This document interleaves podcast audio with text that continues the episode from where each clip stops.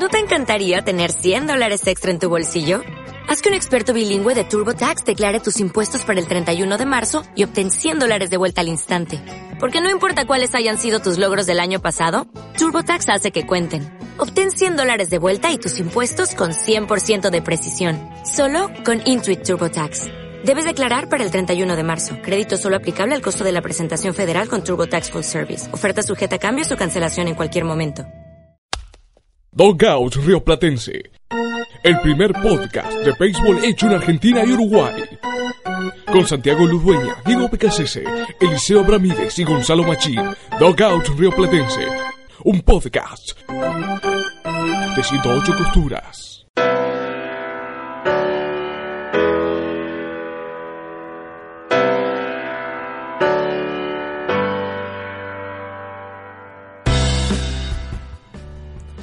Bueno, otra vez pasó bastante tiempo hasta que volvemos a estar acá al aire en Dogaurio Platense. Bienvenidos a todos ustedes acá en un nuevo episodio de esta tercera temporada. Prometeremos salir más regularmente para ver qué pasa en las próximas semanas, pero por lo pronto estamos acá, como siempre, con Diego de Cáceres. ¿Cómo estás, Diego? Hola Santi, buenas noches, buenas noches para Eliseo también y como vos decís, eh, desaparecimos, pero nos volvimos a juntar. estamos complicados con, eh, con las cosas de cada uno para reunirnos para grabar, pero bueno, eh, hoy, hoy levantamos la mano, cumplimos y como decís vos, esperemos que, lo hagamos más regularmente porque ya no, nos ganó grandes ligas, hay casi más de dos semanas de competencia, así que es momento de hablar del mejor béisbol del mundo y de lo que está pasando con Argentina. Sin dudas. ¿Cómo estás, Eliseo Ramírez? Santi, Diego, muy contento de estar de nuevo. Veníamos hablando mucho entre nosotros y poco al aire, por así decirlo, así que contento eh, de estar de nuevo ya con bastante béisbol abajo del puente. Bueno, este episodio no, no se va a estar acompañando Gonzalo Machín, pero quiero arrancar con justamente las predicciones y quiero arrancar con las predicciones de El ausente de, Gonzalo Machín, quien había pronosticado eh, para la, tanto equipos clasificados como así también eh, eh, los mejores jugadores de posición, ya sea MVP o Cy Young. Y bueno, y también a predicho el, el campeón de la serie mundial. Y bueno, arrancamos eh, con la Liga Americana. Eh, los campeones divisionales para él serán los Yankees en el este, eh, los Indians en el central, los Astros en el oeste. Como wild card irían los Red Sox y los Twins. Los Astros serían los campeones de liga. No sé, mundial aclaremos. Y el MVP será Breckman, mientras que hacía Young tiró dos candidatos, Bauer o Klebinger. Me hace acordar mucho cuando en el PRODE eh, eh, está la opción de que, bueno, que poniendo una cierta cantidad de pesos de más, eh, podías elegir un pronóstico doble como para tener más chances de ganar, claro está. Después en la Liga Nacional, las predicciones de Gonza fueron campeones de cada una de las divisiones, Phillies, Brewers y Dodgers, eh, mientras que los Cardinals y los Nationals serán quienes vayan a, los comodines.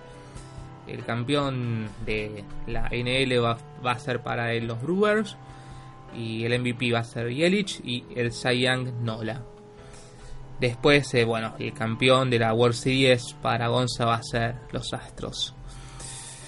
¿Qué opinan al respecto? Mejor dicho, ¿qué piensan que van a ser los que tendrán, eh, serán los campeones, eh, los wild cards, eh, los MVPs y Cy entre otros. bueno, chicos, de mi parte, creo que la elección está muy parecida a lo que dice Gonza.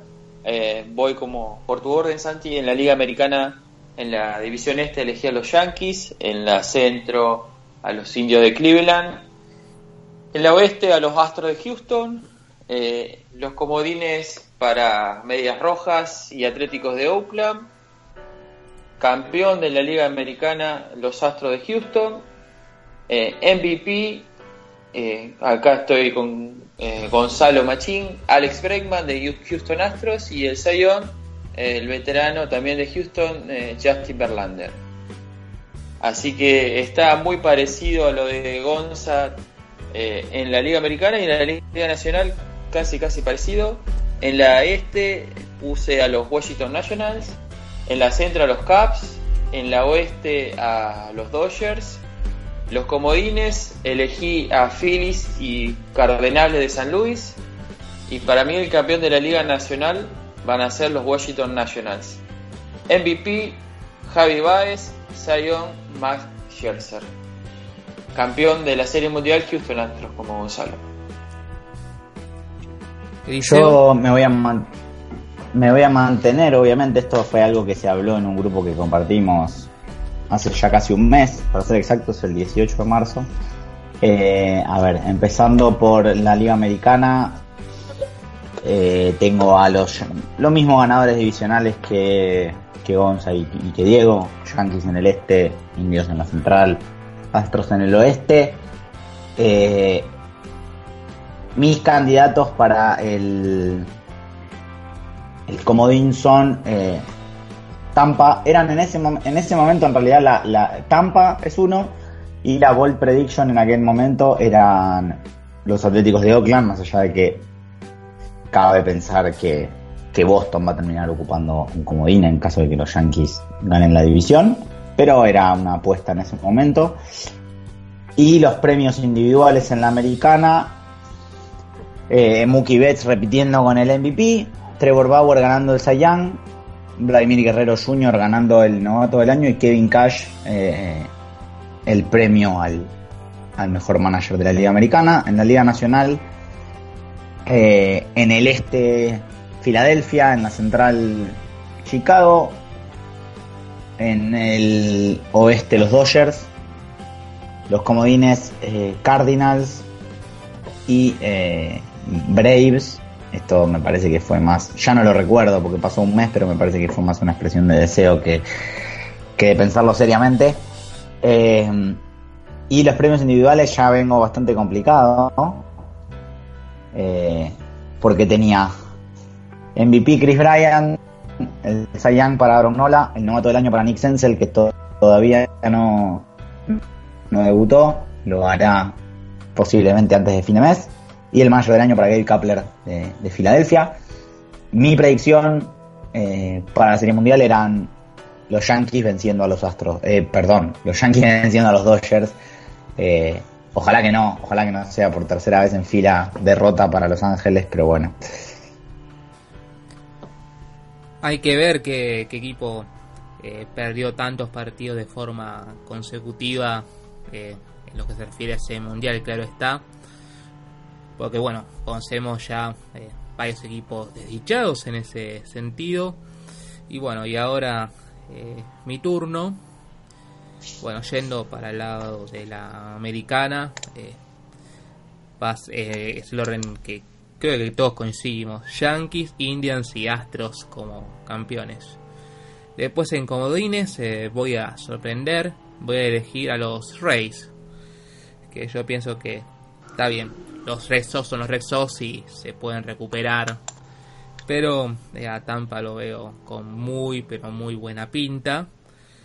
Y bueno, mientras que el otro wild card eh, le voy a dar mi voto de confianza a los Mariners que el año pasado se quedaron eh, relativamente cerca y yo pienso que van a subir un peldaño más en lo que se refiere a, claro está, llegar a postemporada. Y bueno, y después eh, el equipo que se va a llevar el banderín, los Astros. Para mí son los Astros los que van a llevarse el título de, de la Liga Americana. Mientras que en la Nacional, bueno, eh, los Phillies en, ganarán el este, la Central los Brewers y en el oeste los Dodgers. Creo que todos eh, prácticamente coincidimos con con los distintos eh, pronósticos. Y bueno, y Wildcards, para mí, a los Caps, a los Caps nunca hay que darles por muerto. Parece contradictorio que, pues ahí, a pesar de esa misma razón desestimé a los Red Sox, pero Chicago es, es, bastante, es un equipo muy respetable, más por lo logrado en sus últimos años, incluso, rompiendo la, la maldición del Chivo. Y después el otro wild card para mí va a ser Atlanta. Es una lesión un poco jugada. Después el banderín. Pienso que se lo van a llevar los Brewers. Y el campeón va a ser, van a ser los Astros. Bastante parecido eh, los distintos eh, pronósticos. Y bueno, y después eh, en lo que es MVP. Para mí el MVP de la Nacional va a ser Christian Yelich creo que prácticamente no es ningún misterio en ese sentido. Después, bueno, el MVP de la americana para mí va a ser Carlos Correa. Creo que está haciendo la fase dirigiendo. Ese sí que es arriesgado. Ese sí es arriesgado, Correa. Sí. Después de la temporada, bueno, como Chris Bryan de Liceo, ese sí que es arriesgado. Sí, eh, fue un, un, acto de fe a un jugador que, que el año pasado, si no recuerdo mal, en la segunda mitad levantó bastante, pero había tenido una mitad bastante, la primera mitad bastante floja y por ahora arrancó en esa misma tónica. Bien, y después eh, nos queda, a menos en mi último caso, eh, quien se, se lleva el Young y pienso que lo, en la Liga Nacional lo va a ganar Max Scherzer. Eh, y mientras que en la Americana eh, hay bastantes nombres, pero pienso que se lo, voy a poner un par de, de fichas, bueno, también a, a Verlander. Creo que hay bastantes coincidencias. Y bueno, y esos fueron nuestros pronósticos. Y bueno, ya pasaron para los distintos equipos. Han superado ya eh, la, los 16 partidos. Algunos llegan, hasta, llegan a tener hasta 18 o 19 casos los Marlins.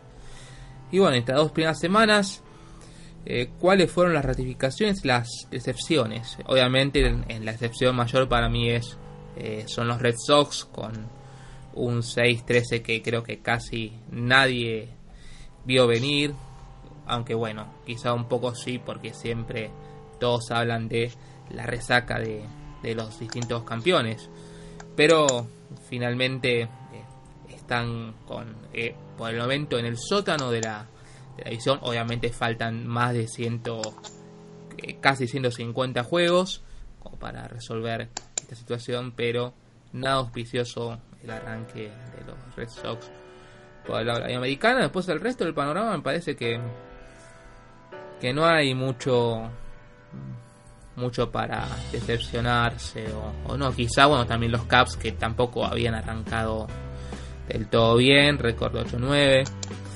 No sé si pones el mismo lote los Giants, más allá de que las últimas temporadas también estuvieron a los tumbos, pero claro, tratarse de, de un campeón, de un bicampeón, porque si no ganó consecutivamente, lo ganó en un lapso bastante corto, pero aún así sorprende que los Giants eh, estén con récord 11. Igualmente, la Nacional del Oeste es una, una división bastante pareja, están, claro, siempre con el liderazgo de los Dodgers. Los padres para mí son, eh, son sorpresa, 11-8, aunque no creo que, aunque creo que el desinfle va a llegar bastante eh, rápido. Bueno, después el reto son casi todas ratificaciones, eh, Brewers y bueno, y Phillies con, con esta con este nuevo equipo. Y, bueno, y, los Piratas eh, también lo podría poner como posible sorpresa de, de esta primera quincena inicial, vale la redundancia. Y creo que ya me, por mi parte creo que no hay mucho más para, para agregar. ¿Qué opinan ustedes? Diego. Sí, eh, me parece tal cual como vos. Eh, lo de lo de Tampa eh, desde el inicio de la temporada y bueno, lo de los marineros de Seattle creo que fue fueron las dos grandes sorpresas. Seattle bajó un poco el ritmo. Eh, la semana pasada, en lo que va de semana, perdió un par de partidos. Pero me parece que Tampa, con, con su récord de 13-4 y estando. Hoy vi que estaban a 5 juegos y medio del. Eh, eh, tenía 5 juegos y medio de diferencia del segundo lugar.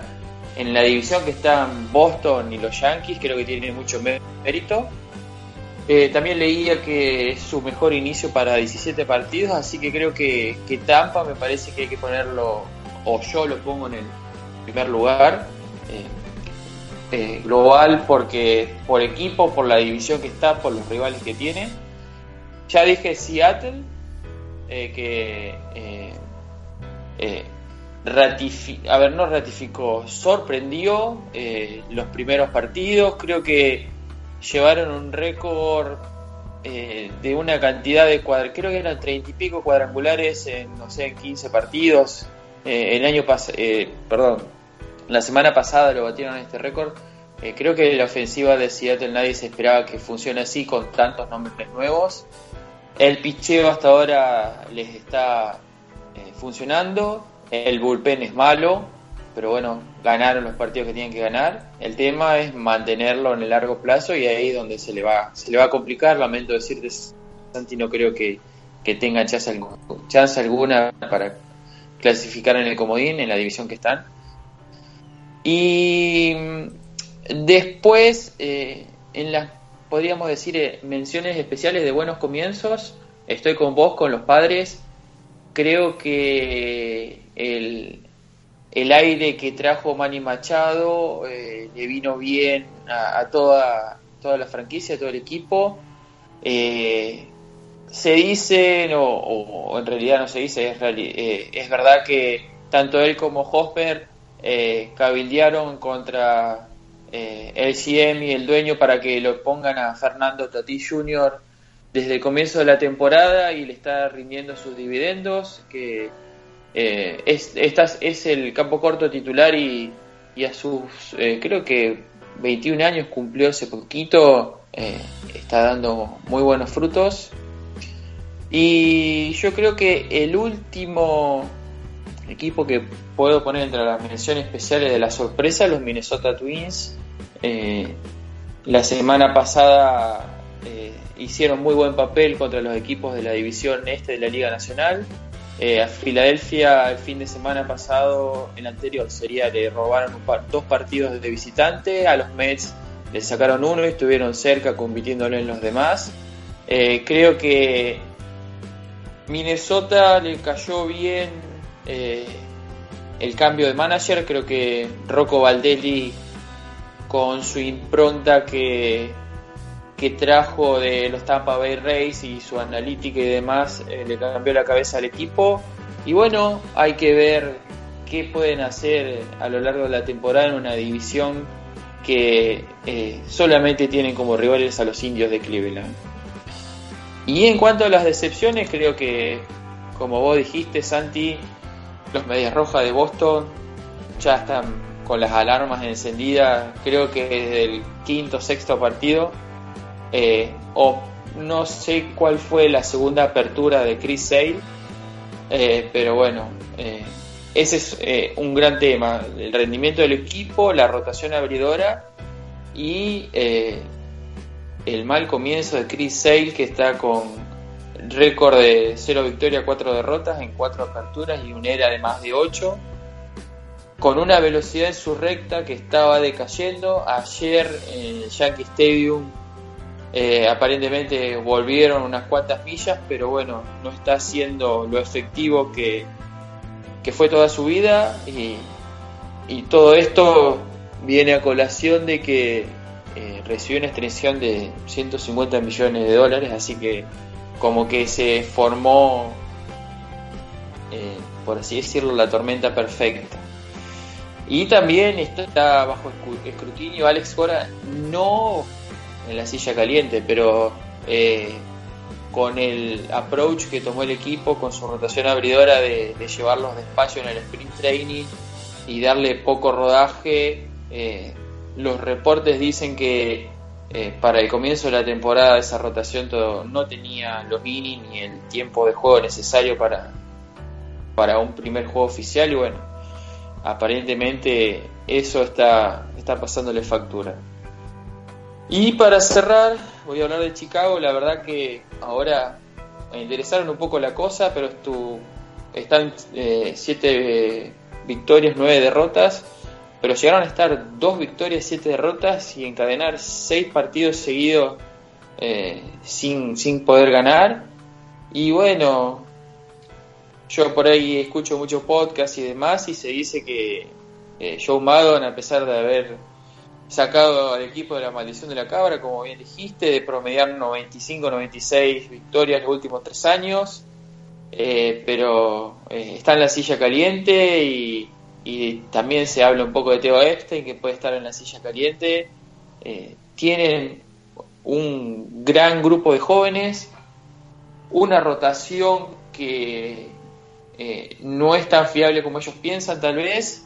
Y bueno, yo lo puse como, como candidatos a ganar la división central, una división muy difícil y creo que, que si no la ganan eh, van a tener muchas complicaciones para pasar a la postemporada eh, vía comodín y si eh, no pasan a, la postemporada y sí que veo a Joe Maddon saliendo del equipo y y seguramente consiguiendo trabajo en otro lado.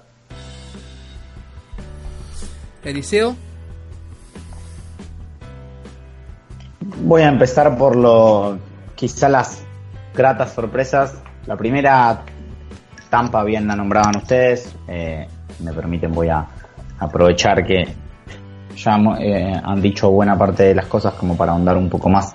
Quizá en los nombres que a uno le, pueden llegar a sorprender, si lo agarró medio desprevenido Tampa, creo que a todos nos agarró un poco desprevenido la temporada pasada cuando termina ganando 90 juegos, eh, lejos de entrar a la postemporada, eh, lejos de pelear obviamente la división, una división donde sabemos que Boston había ganado 108 juegos, los Yankees también por encima de 100. Eh, pero recuerdo que hablamos en uno de los pocos podcasts que hicimos en la temporada baja, después de que firmaran a Charlie Morton, de lo interesante que iba a ser ver eh, Blake Snell, eh, Charlie Morton, Tyler Glasnow. Eh, hasta ahora vienen cumpliendo los tres con creces. Charlie Morton quizá con las salidas más cortas. en cuatro salidas promedia solamente 20 entradas y dos tercios. pero ha estado dominante. Tyler Glasnow sí, un poco más. ganó sus cuatro salidas, permitió solamente tres carreras en, 24 entradas. Blake Snell. Sabemos que se pierde a priori una sola salida. Fue la lista de lesionados eh, de 10 días con una mm, fractura en un dedo del pie. Eh, quedará a ver si eso, una vez que esté de vuelta, eh, no le genera algún tipo de molestia en la caída, en los movimientos. Eh, ojalá que no, porque lo que viene haciendo, el nivel en el que empezó la temporada, que es en el que terminó 2018 por ahora, es altísimo. Y, y después, alguien que parece empezar a, explotar, la temporada todavía está eh, recién comenzando, hay gente que vamos a que hoy por hoy quizá vemos muy alto en, eh, en algunas categorías que en realidad no lo van a estar cuando termine la temporada y todo, entre comillas, se acomode. Pero es imposible no, no mirar con un poco de, interés el principio de temporada de Yandy Díaz, que realmente viene eh, castigando mucho con el bate. Y después el, el bullpen de, Tampa, que es sencillamente brillante. Eh, José Alvarado como cerrador, quien quizás el año pasado ya cobró un poco más de, de de relevancia y, que está en un nivel muy alto y que vimos el... hace no tanto, si no lo vieron, búsquenlo. Eh, pues eh, creo que con poner Alvarado 99 millas en Twitter seguramente va a aparecer. Eh, un par de rectas de 99 millas con un movimiento que realmente no, no es, es difícil de creer. Y Kevin Cash haciendo un uso creativo, por así decir, o normal para lo que estampa si bien Alvarado se supone que es el cerrador y Castillo es quien lanza la octava, ayer, por ejemplo, cambiaron los roles. Castillo fue quien terminó lanzando la novena entrada y llevándose el salvado. Ryan Stanek eh, muy bien también en, su rol a veces de opener, rol que ocupaba el año pasado Ryan Sherbrooke y quien ya no está, Sergio Romo. Eh, todos en muy buen nivel, algunas buenas salidas también de Johnny Chirinos, creo que eso explica mucho sobre Tampa. Después, para quedarnos en la misma división y hablar un poco de lo malo, eh, Boston, Boston que ni siquiera ha tenido suerte hoy contra los Yankees, creo que tiene, si, la de Ovaldi de hoy no es la primera salida de calidad que tiene Boston en lo que va de la temporada, de parte de sus abridores, eh, debe ser la segunda o la tercera, no sé si mucho más. Eh, y va el bullpen del que poco se esperaba y, termina perdiendo el partido. Un bullpen que, pese a que se esperaba muy poco, porque sabemos que se fue Joe Kelly, porque obviamente, como todos sabemos, Kimbrell no volvió a Boston y sigue esperando eh, un equipo. Eh, había comenzado bien la temporada, los problemas del picheo venían mayormente en los abridores, no hacían el bullpen. Hoy Evaldi deja un partido chiquito en ventaja. Eh, y el bullpen no logra sostener ese resultado, caen contra los Yankees, después podremos hablar largo y tendido de bullpen que no logran sostener resultados. Eh, parece ser como el moto del principio de esta temporada en grandes ligas. Eh, creo que hay equipos de sobra para nombrar que están teniendo problemas con sus relevistas. Eh, creo que eso por el lado de, la división este la americana.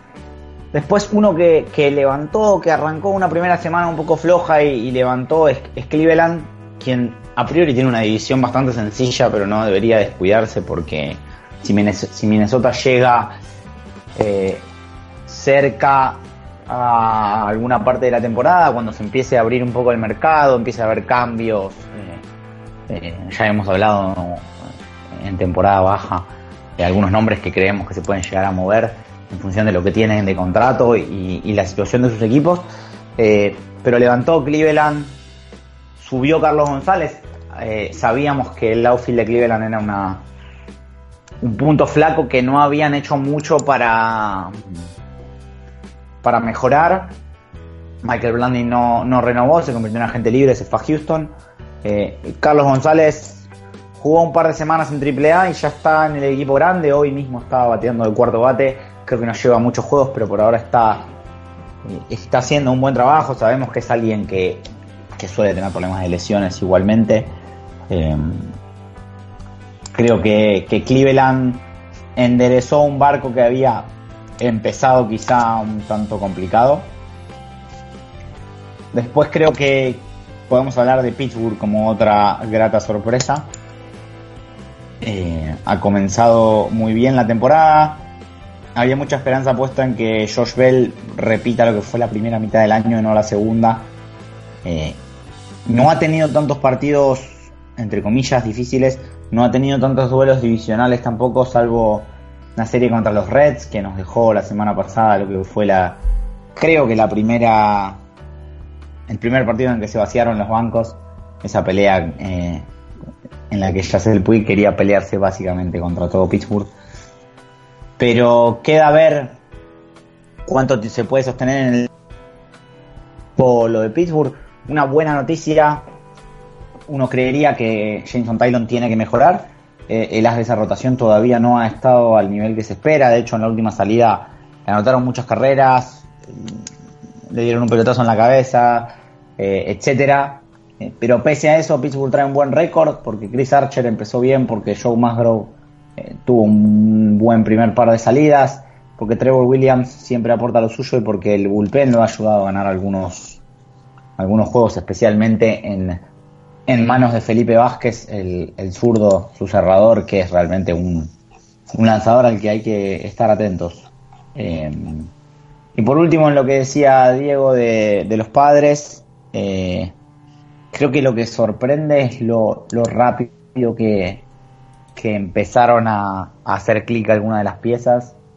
Eh, está claro que el, potencial a mediano y largo plazo parece ser eh, muy alto, pero creo que queda también eh, tener en cuenta que, mm, que hay lanzadores que todavía, que por ahora han comenzado muy bien, pero que no sería ilógico esperar que tengan algún inconveniente en sus próximas salidas cuando haya más eh, tape y más scouting sobre ellos, como el caso de Chris Pack y de Nick Magrevicius que comenzaron la temporada en forma dominante.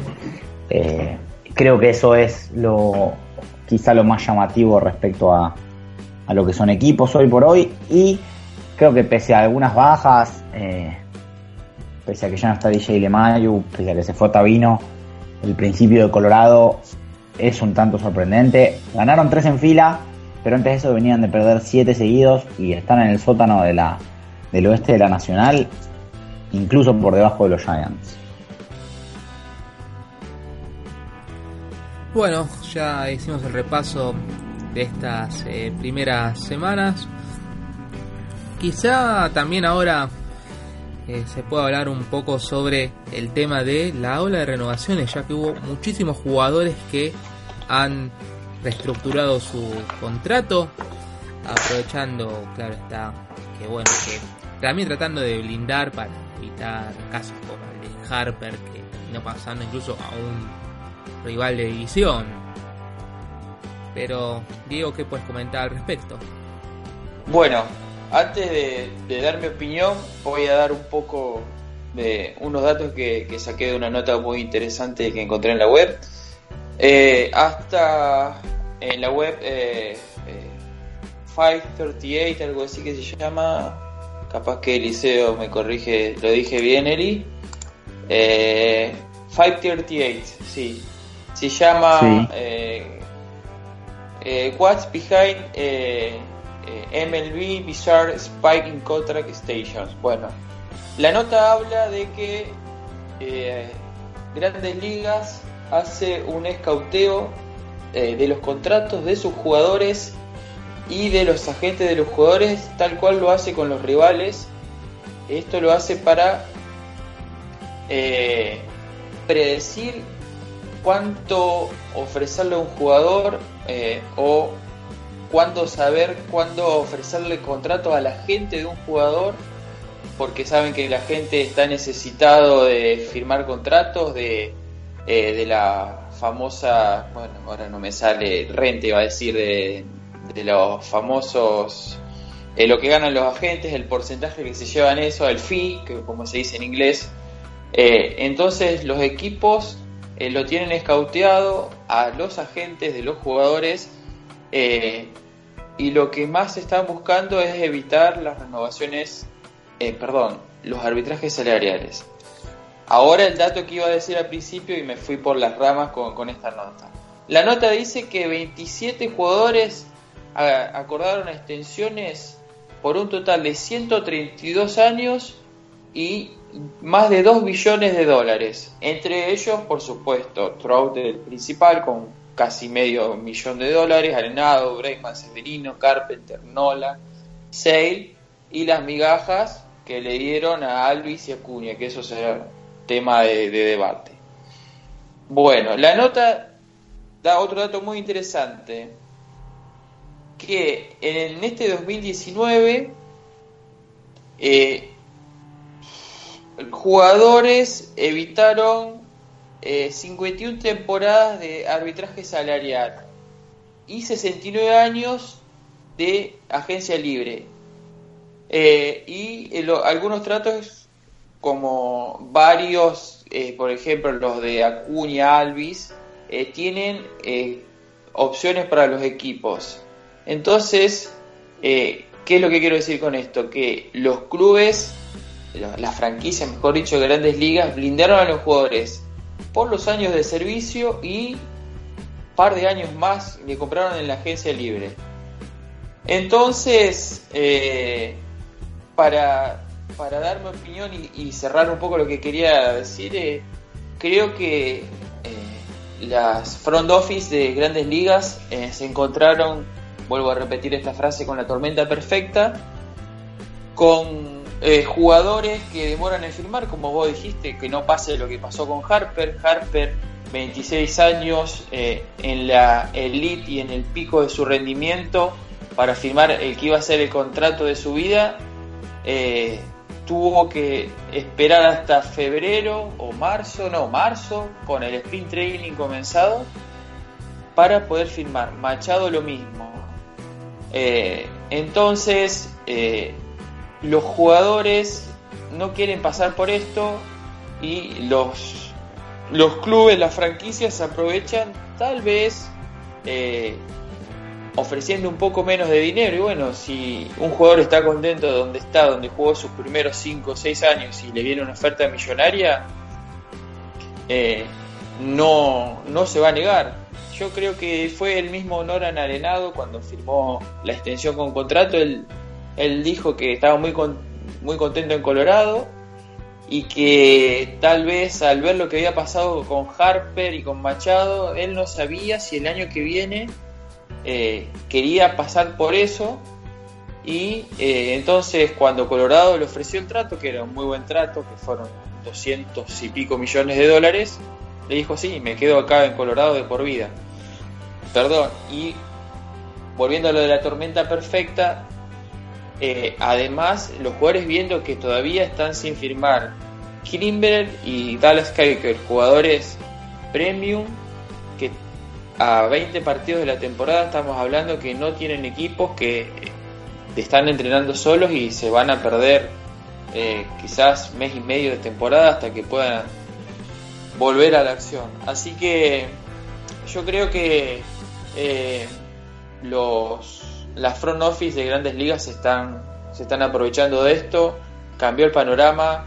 Eh, escuchando a, señores como Arturo Marcano o Félix Luzón, uno ya, ya va, va viendo lo que se viene en el futuro, que, que va a cambiar todo esto, que que si no cambia para bien, quizás eh, cuando termine el convenio colectivo de trabajo, que creo que es después de la temporada 2021, puede haber una huelga. Eh, creo que si bien los jugadores son millonarios, eh, están viendo que los clubes están ganando, lo tengo con los clubes, que las organizaciones están ganando cada vez más dinero el béisbol eh, de grandes ligas es más rentable que nunca y ellos están recibiendo, no sé si cada vez menos, sí podría decirse, porque creo que este año bajó el salario mínimo de grandes ligas un par de dólares, así que eh, va, va, a ser, va a ser complicado lo que se viene.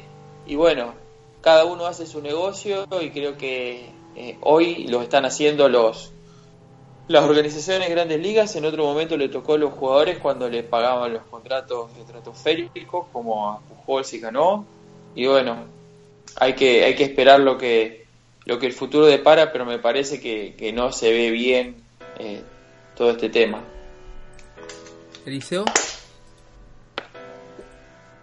sí voy a aprovechar que, que Diego ya explicó bastante lo que tiene que ver con lo que son quizá los jugadores premium, lo que fue el caso de Harper y Machado, que si bien terminaron recibiendo el dinero que, que, valen, eh, tuvieron que esperar. Y a ver, creo que esto lo llegamos a hablar en algún podcast ya en, febrero. Eh, no había un solo equipo de los 30 que estuviera realmente, vamos a sacar del lado cosas como la flexibilidad financiera que de la que habla, por ejemplo, la gerencia general de los Bravos de Atlanta, y, no es la única. No había un solo equipo que, podemos hablar quizá de Boston, por lo que tenía que ver con lo que había sido el payroll del año pasado, pero un solo equipo que no les pudiera pagar y que no aumentara sus chances de llegar a postemporada, llegar a la Serie Mundial, ganar la Serie Mundial, lo que sea que era su, su logro alcanzable para, para una de esas temporadas, para, para esta temporada, perdón eh, firmando a Harper o a Machado. Ningún equipo en el mundo no va a mejorar firmando a Harper o Machado. Eh, se hablaba de que bueno los equipos perdedores no los iban a poder firmar. Había una muy buena nota al respecto de Mike Pedrielo desglosando todos los contratos de 100 o más millones de dólares eh, que ha habido en agencia libre y cómo todos ellos muchas veces incluían a equipos que, estaban por debajo del punto 500. Eh, era una oportunidad única. Eh, no muchas veces dos jugadores van a llegar con 26 años a, la agencia libre, básicamente porque para llegar con 26 años a la agencia libre tenés que ser mucho más ahora que se manipula el tiempo de servicio, más de lo que se hacía antes quizás. un jugador buenísimo desde los 19 años, 20 años, para estar en grandes ligas a esa edad. Eh, pasó un Tatis, y, hoy, hoy y un. Tatis que uno creería que va a terminar renovando con, con San Diego, porque San Diego le mostró de cierta forma su interés, porque San Diego lo puso en el roster de Opening Day eh, esta temporada, como no había hecho, por ejemplo, Chicago con Eloy Jiménez hasta que lo firmó, de hecho, eh, diciendo que tenía que ir a pulir algunas cosas a AAA, en lo cual todo el mundo sabía que no era así, por ejemplo, Colin McHugh, eh, el relevista y abridor de Houston, que es alguien muy presente en redes sociales, como comentando, como irónicamente, qué era lo que necesitaba Luis Jiménez. Luis Jiménez firmó un contrato, si no recuerdo mal, por ocho años, eh, con lo cual eh, compran todos sus años de arbitraje, su primer año, su primer y segundo año de agencia libre, eh, y lo pusieron en el roster antes de Opening Day, eh, demostrando que claramente lo mismo que pasa con, con Vladimir Guerrero Jr. hoy por hoy, que tiene que ir a mejorar cosas en ligas menores, etcétera, es toda una mentira. La cuestión es que quedó claro que los, los Harper y Machado, que hoy por hoy no van a haber muchos en la agencia libre en los próximos años por esta ola de renovaciones, van a seguir recibiendo, aunque tarde más tiempo, el dinero que tienen que recibir, pero hay jugadores que terminan jugando por mucho menos de lo que deberían. Jugadores que en otras situaciones, por ejemplo, Craig Kimbrell, ya con 30 años, quizás su última temporada no tan dominante. Si estuviésemos hablando de fines de los 90, principios de los 2000, probablemente estaría recibiendo el dinero que él pide, que él pedía por lo menos, que se hablaba de 6 años, llegando a los 100 millones, 90, 100 millones de dólares. Es mucho y es más de lo que debería recibir. Eh, y está bien que no reciba ya ese dinero, en otra época lo hubiese recibido, se firmaban contratos mucho peores que ahora quedan algunos de esos que estamos viendo ahora, como por ejemplo Pujols cobrando 27 millones por año. Eh, pero que no reciba ningún contrato, que nadie le quiera dar 15 millones por año por 3 años, por ejemplo, no tiene realmente ningún asidero. Sí, Kimbrel no es hoy el mejor relevista, quizá no sea uno de los mejores 10 relevistas si miramos solo el año pasado, pero es por carrera el mejor relevista de Mariano Rivera para acá y no tiene sentido que no tenga un contrato. No tiene sentido que no tenga un contrato cuando hablamos hace un rato de los problemas del bueno, los problemas del bullpen de Boston que eran esperables, que comenzó mejor de lo que se esperaba. Eh, creo que podemos hablar de Washington también, Atlanta, ni hablar. Eh, los Brewers, Filadelfia. Otro que aparte, Filadelfia, de esos que ya en los nombres uno se da cuenta que, que no va a ser un gran bullpen, que sí firmó a David Robertson, un excelente relevista, pero que está corto, ese bullpen está corto, eh, está lleno de bullpen. De hecho, creo que fueron los mismos Washington Nationals o los Phillies que hace un par de días firmaron a Bad Norris, que sí, va a mejorar ese bullpen seguramente, pero el chiste era como, como si no hubiera alguien más como para poder mejorar el bullpen. Se especula mucho con que van a esperar a que pase el draft para no perder la compensación, para no tener que entregar ese pique en forma de compensación a Boston. Eh, está claro que ya excede lo meramente deportivo y va mucho más por una cuestión de cómo se están manejando en las gerencias generales desde el, el punto de vista económico. Porque cualquier equipo que quiere ganar eh, tiene más chance de ganar si tiene a Kimberley en su equipo que si no lo tiene. Y son muy pocos los equipos que no lo necesitarían. Eh, queda ver si él lanzaría en una entrada que no sea la novena, etcétera.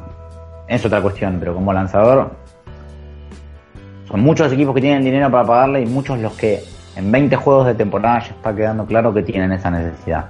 Y en algunos casos no sorprende porque uno ve los bullpen y no cabe esperar otra cosa. Eh, creo que en toda esta cuestión de, ver, creo que jugadores jóvenes viendo como eh, gente como Dallas Keuchel o Craig Kimbrell tiene, pero, Marwin González, por mucho menos dinero, pero terminó consiguiendo un equipo casi a fines de marzo.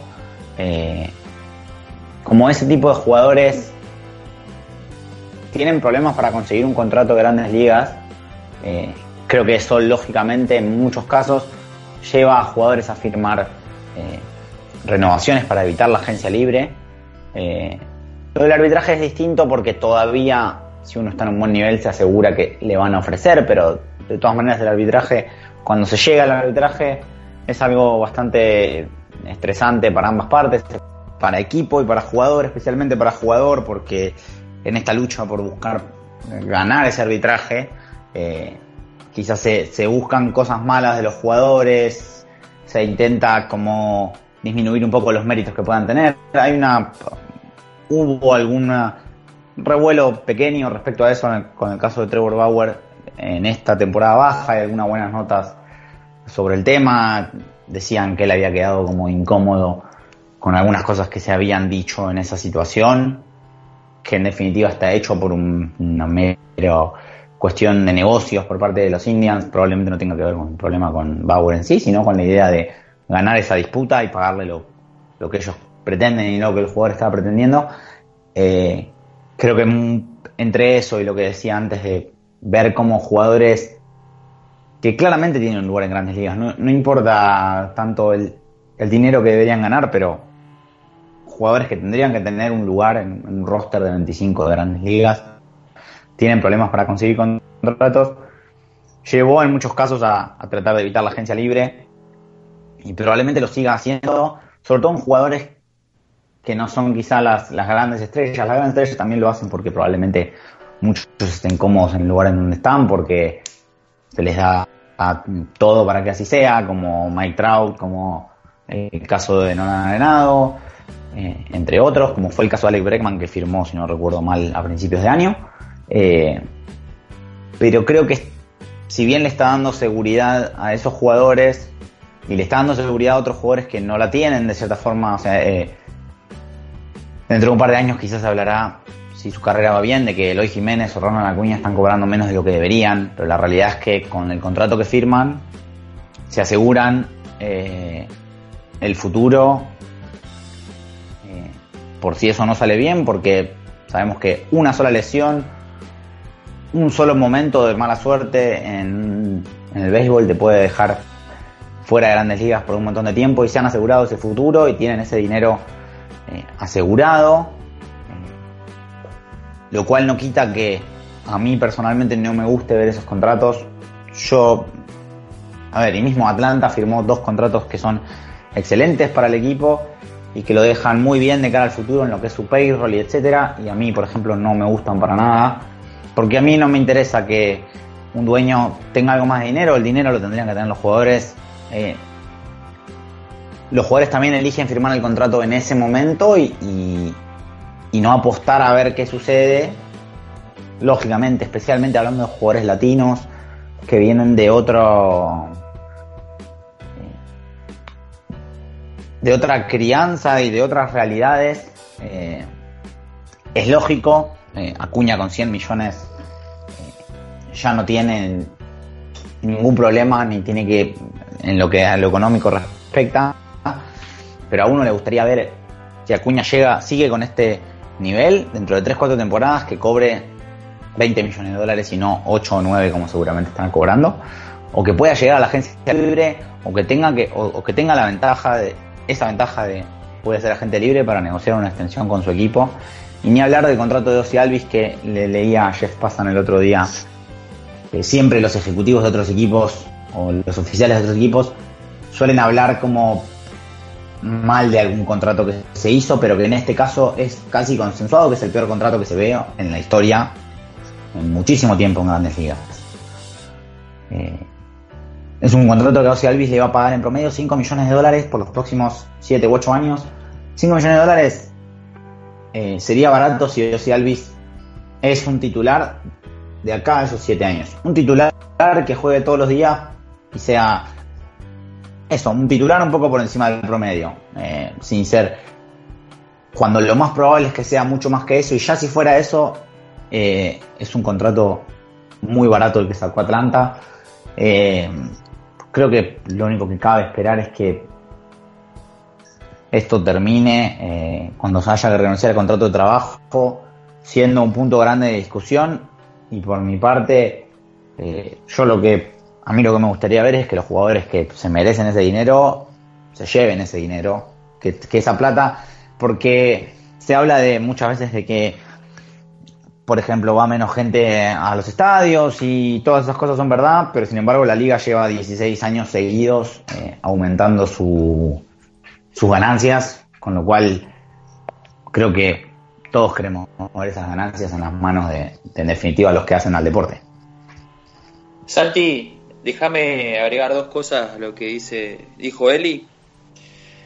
Eh, los, lo que cambia entre estas olas de renovaciones que en algunos casos cubren eh, los arbitrajes salariales y el arbitraje salarial es que eh, las renovaciones son contratos garantizados y el arbitraje salarial no es garantizado. ¿Qué quiero decir? Que eh, los jugadores en los años de control que tienen el equipo firman con el equipo año tras año una especie de renovación hasta que son agentes libres. Eh, hay dos casos que son como testigos, por decirlo, de jugadores que murieron. Uno es José Fernández. José Fernández iba año a año renovando su contrato. Eh, creo que cuando murió estaba por llegar a su primer año de arbitraje salarial. José Fernández no tenía el contrato garantizado. Jordano Ventura, que murió meses después, antes de morir ese año había firmado, creo que dos o tres años de renovación que tomaban sus años de arbitraje y tal vez alguno de agencia libre.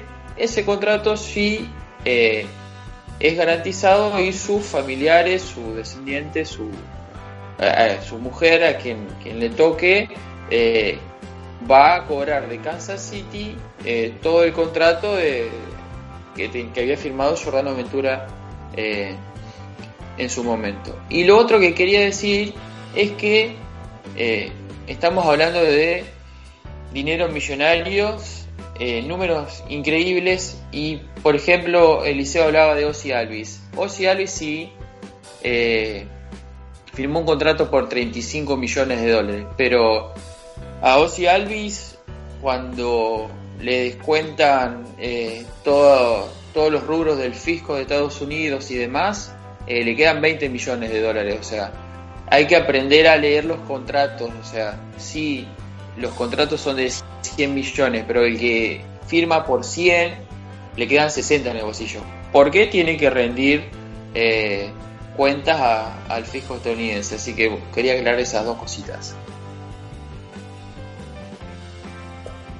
Agregar a lo que bien decía Diego respecto a contratos y deducciones y etcétera, que se especula con que como tanto Cuña como si Alvis están representados por, por agencias más pequeñas de lo que uno está acostumbrado, que siempre escuchamos Scott Boras y tantos otros.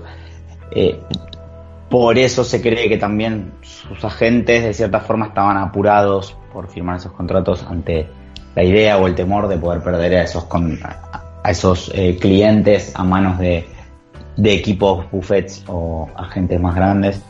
Eh, esa es una pieza más que se cree que tuvo que ver en esta decisión que sorprendió a muchos eh, de Ozzy Alvis, especialmente de Ozzy Alvis, de, firmar este contrato que no solo son siete años, sino que tiene opción para dos temporadas más para, para mm, el club, lo cual lo deja prácticamente sin llegar a la agencia libre en una edad a priori productiva.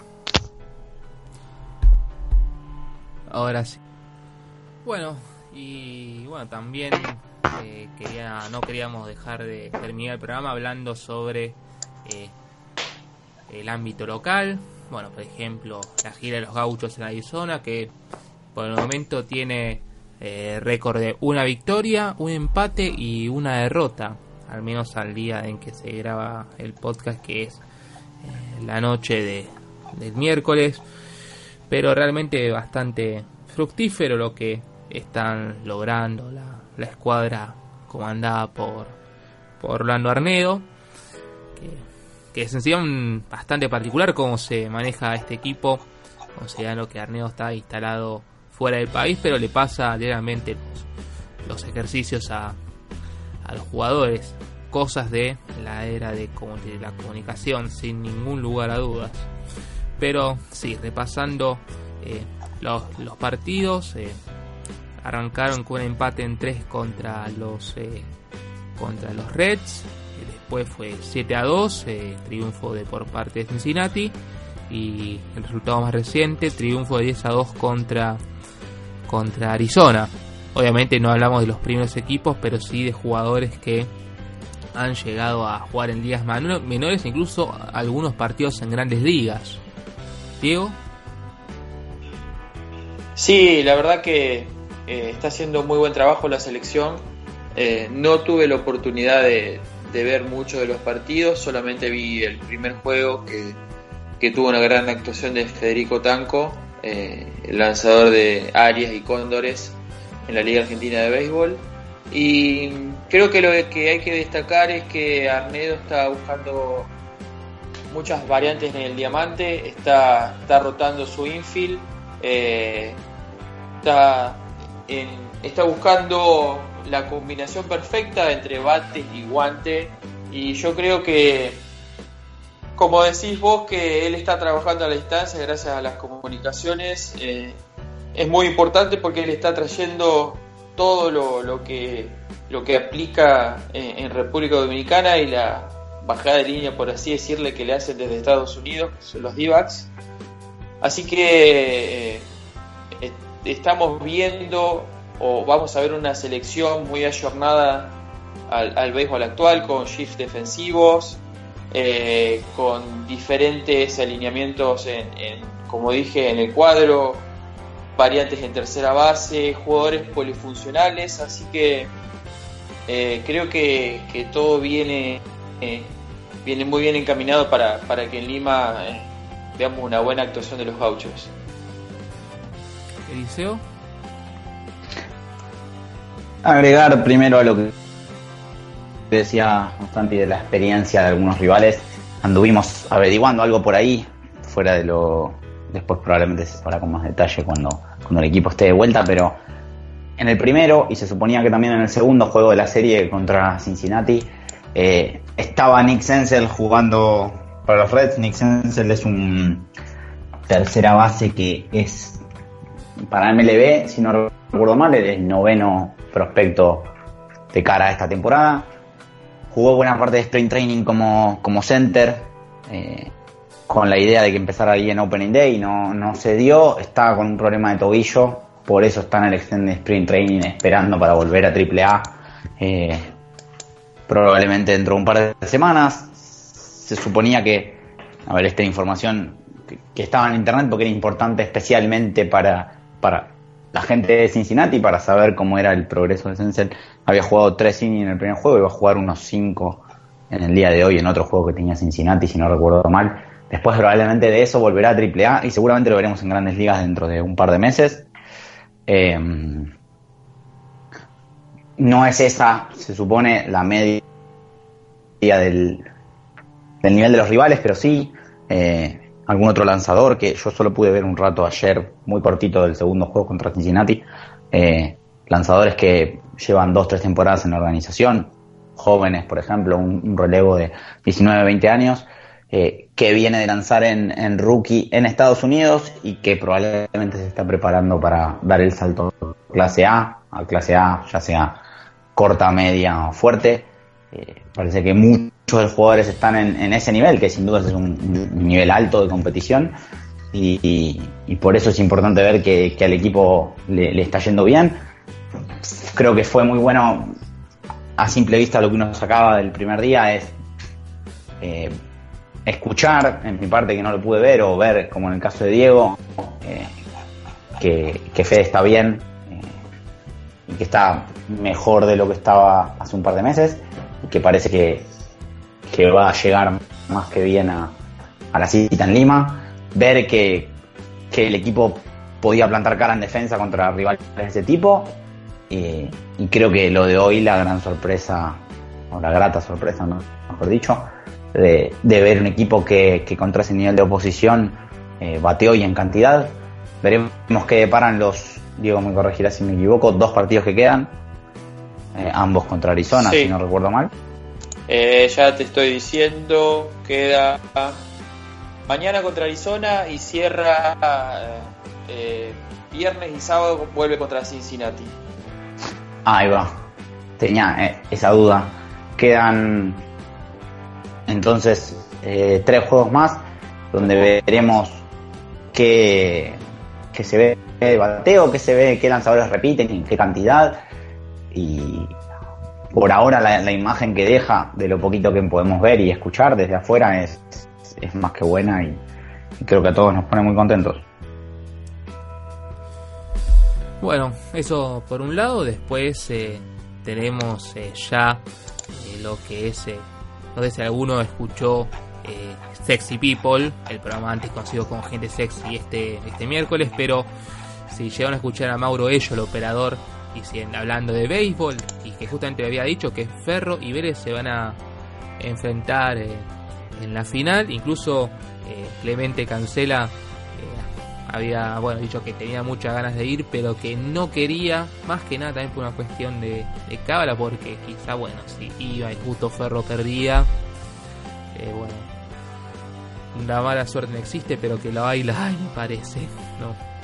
Pero lo importante es que eh, habrá clásico del oeste para definir eh, el torneo del primer semestre en la Liga Metropolitana.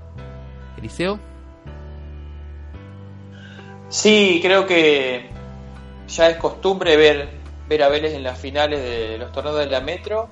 Creo que el invitado sorpresa es Ferro, eh, porque estamos acostumbrados a que los últimos años era Vélez contra Daón. Bueno, Daón no pudo eh, acomodar su rumbo después de un comienzo un poco eh, tranquilo. Creo que empezó con dos derrotas consecutivas y después fue dividiendo partidos en los fines de semana hasta que, bueno, en los últimos dos o tres fines de semana y en los juegos nocturnos encaminó, encaminó su récord, pero ya Vélez se había ido muy lejos y, Ferro había sacado un poco de diferencia. yo creo que vamos a ver un, lindo partido con, como dijiste vos, una linda serie, perdón, una serie que en teoría empieza el 28 eh, ahora de abril, dentro de este domingo, no, el siguiente. Y con el condimento, como decís vos, Santi, del Clásico del Oeste. Y, bueno, eh, esperemos que eh, tanto Vélez como Ferro recuperen a sus jugadores que están en la selección y, y poder ver los mejores dentro del campo de juego. Bueno, ahora serie SEO luego de que haya hablado Diego. Sí, eh, resta definir, si no me equivoco, será el fin de semana, quién termina como primero y quién termina como segundo. Eh, a Ferro, si no recuerdo mal, le queda solamente una serie de dos juegos contra el Mendares que va a ser el día viernes mismo día que Daón se va a estar enfrentando a Vélez en el estadio. Si no recuerdo mal, ahora mismo a Vélez también le queda un juego nocturno. Contra el eh, suspendido de la semana pasada. De la semana pasada, del miércoles, exactamente. De todos modos, eh, ese juego podría no ser necesario en caso de que, si no me equivoco, Ferro no gane ambos juegos y, Vélez sí lo haga. Eh, quedaría ya la ventaja para Vélez Caso contrario, mm, yo sé que esos dos, que esas dos series que decíamos recién de dos juegos son el día viernes. No sé si, si ese juego nocturno se moverá para, por ejemplo, el domingo o, para parte de la semana que viene para ya dejar definido primero y segundo. Eh, el formato es 2-2-1, por lo cual claramente es eh, importante ver quién, quién termina primero eh, como decía Diego,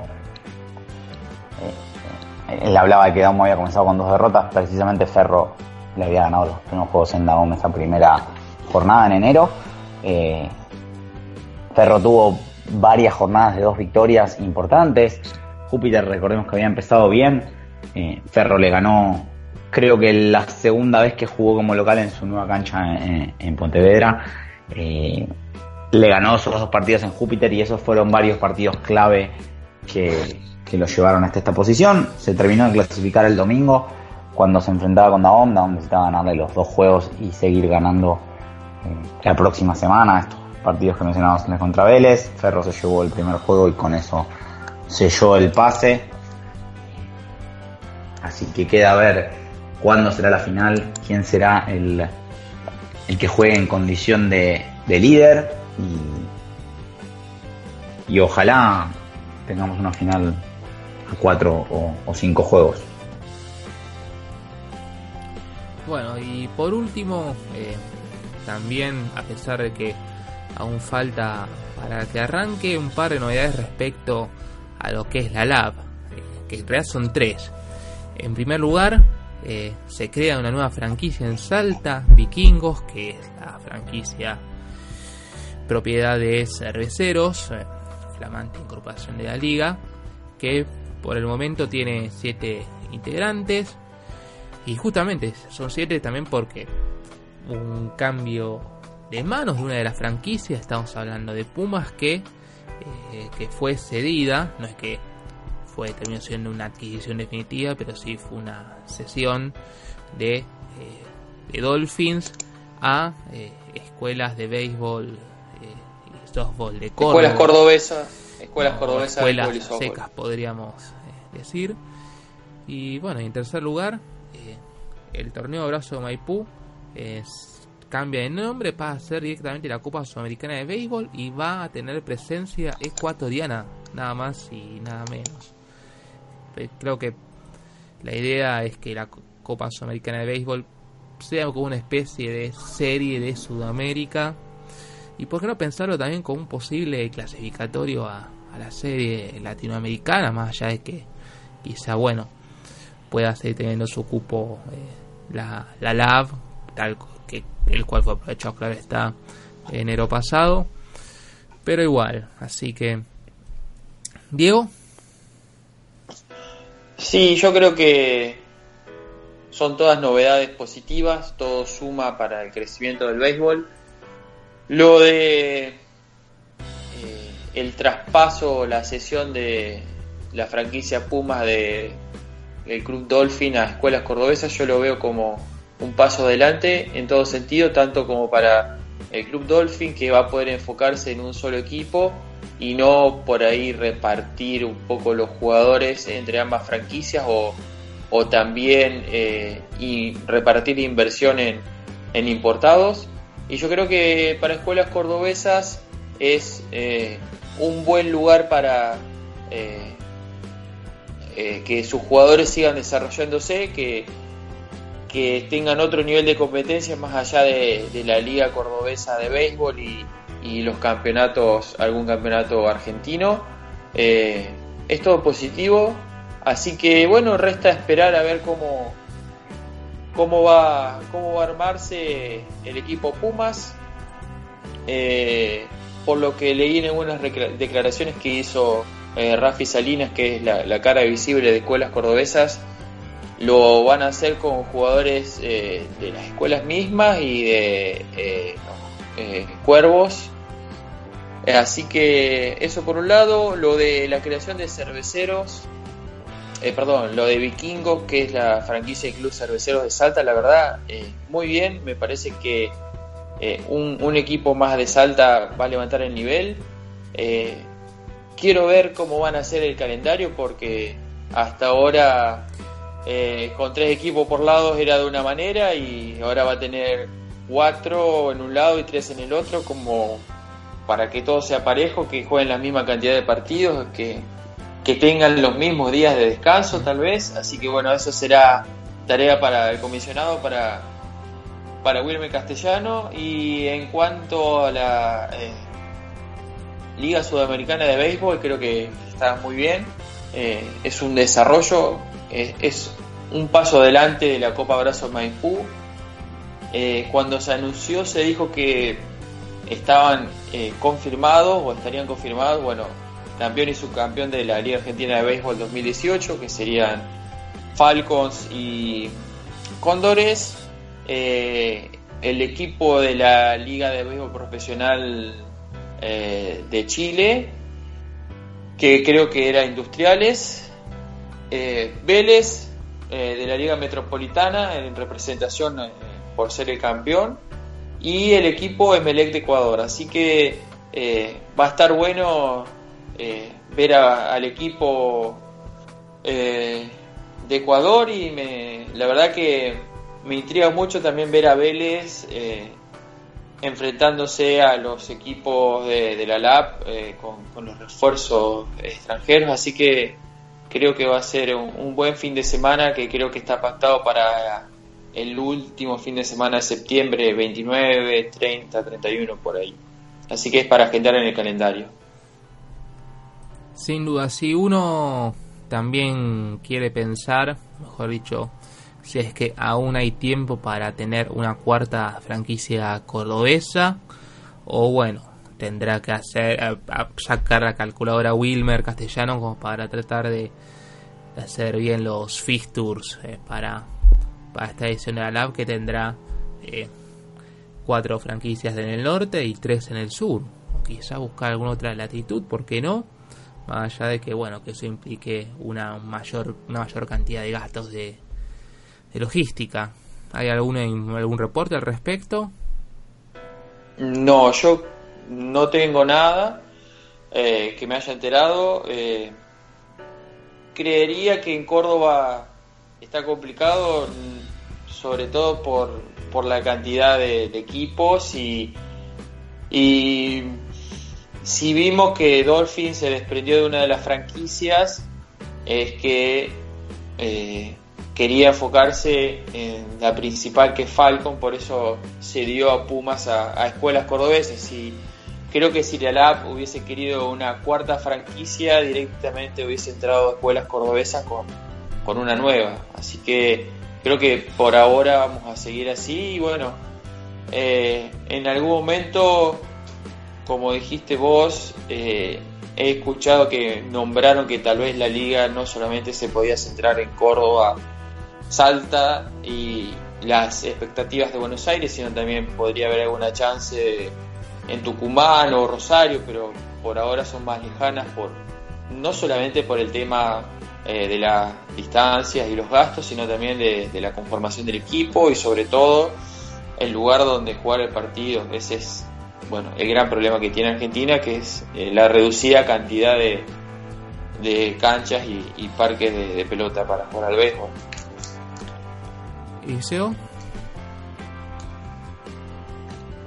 Voy a intentar no olvidarme de, nada. Creo que en lo que respecta a tener un séptimo equipo en, la lab va a ser una, buena noticia. Son más jugadores puestos bajo la órbita, una posibilidad de tener más juegos, si bien hay que ajustar lo que bien decían ustedes, cantidad de juegos de una conferencia y de la otra, pero eh, y también compaginar con la liga local, pero lo que era quizá que dos equipos se enfrentaran y uno quedara libre constantemente, ahora la posibilidad es tener otro juego más, quedará a ver qué nivel tiene cada una de las franquicias nuevas, o mejor dicho, tanto Vikingos como nueva franquicia, como Pumas con este cambio de, manos.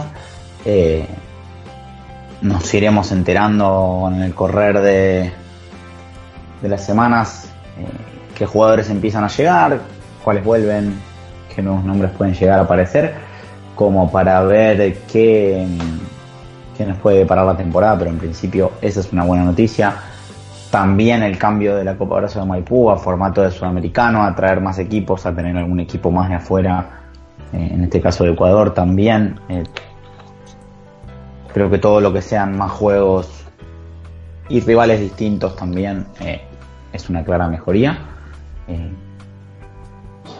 Así que tocará esperar a ver qué nos da esta temporada. Creo que una segunda temporada que, que pareció al menos eh, bastante más interesante que la primera en un momento. La primera tenía esa cuestión justamente de, ser el nacimiento de la liga, pero que tuvo un, nivel muy interesante en ambas ediciones, pero más todavía el año pasado. Eh, ojalá siga en esa, en esa misma senda y sigamos hablando y nos toque hablar en un par de meses de una temporada mejor que las anteriores. Bueno, con esto cerramos este nuevo episodio de Dogorio Platense. No nos puede. Santi. Sí, de qué nos olvidamos. Antes del saludo final, no, no, no, antes que nos olvidemos. Un saludo muy especial para el amigo Brian del grupo de WhatsApp que tenemos de Fantasy que nos escucha siempre, nos reclama el saludo para él un fiel seguidor de Dogao Río Platense, así que eh, era para, para, para eso te, interrumpí, para darle saludo a, Brian. Perfecto, cómo no, así que ahora sí, eh, procedemos con el saludo a, los demás, no sin antes avisar que bueno, que nos pueden escuchar a través bueno de iVoox, de Spotify y también a través de Sportiva Radio, ya que los martes a las 20 se retransmite este episodio eh, a través de esta radio online que es especializada en deportes, este nuevo emprendimiento al cual le deseamos lo mejor de acá en más. Así que ahora sí, muchas gracias Diego. De nada Santi, la verdad que muy contento de, estar nuevamente hablando de béisbol y como vos dijiste, esperemos que eh, la semana que viene, el domingo, el lunes o el martes, eh, estemos nuevamente charlando sobre esto que nos gusta tanto. Abrazo grande para vos y para él. Abrazo grande, Liceo. Un gran abrazo chicos y ojalá nos estemos escuchando nuevamente en siete días o menos.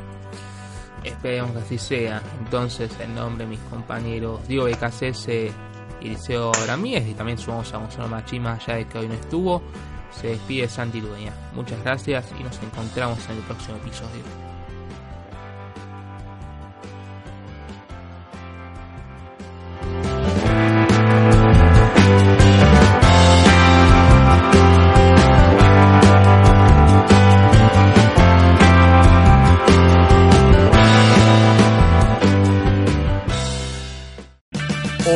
Auto Parts puede ayudarte a encontrar un taller mecánico cerca de ti. Para más información, llama a tu tienda O'Reilly Auto Parts o visita oreillyauto.com.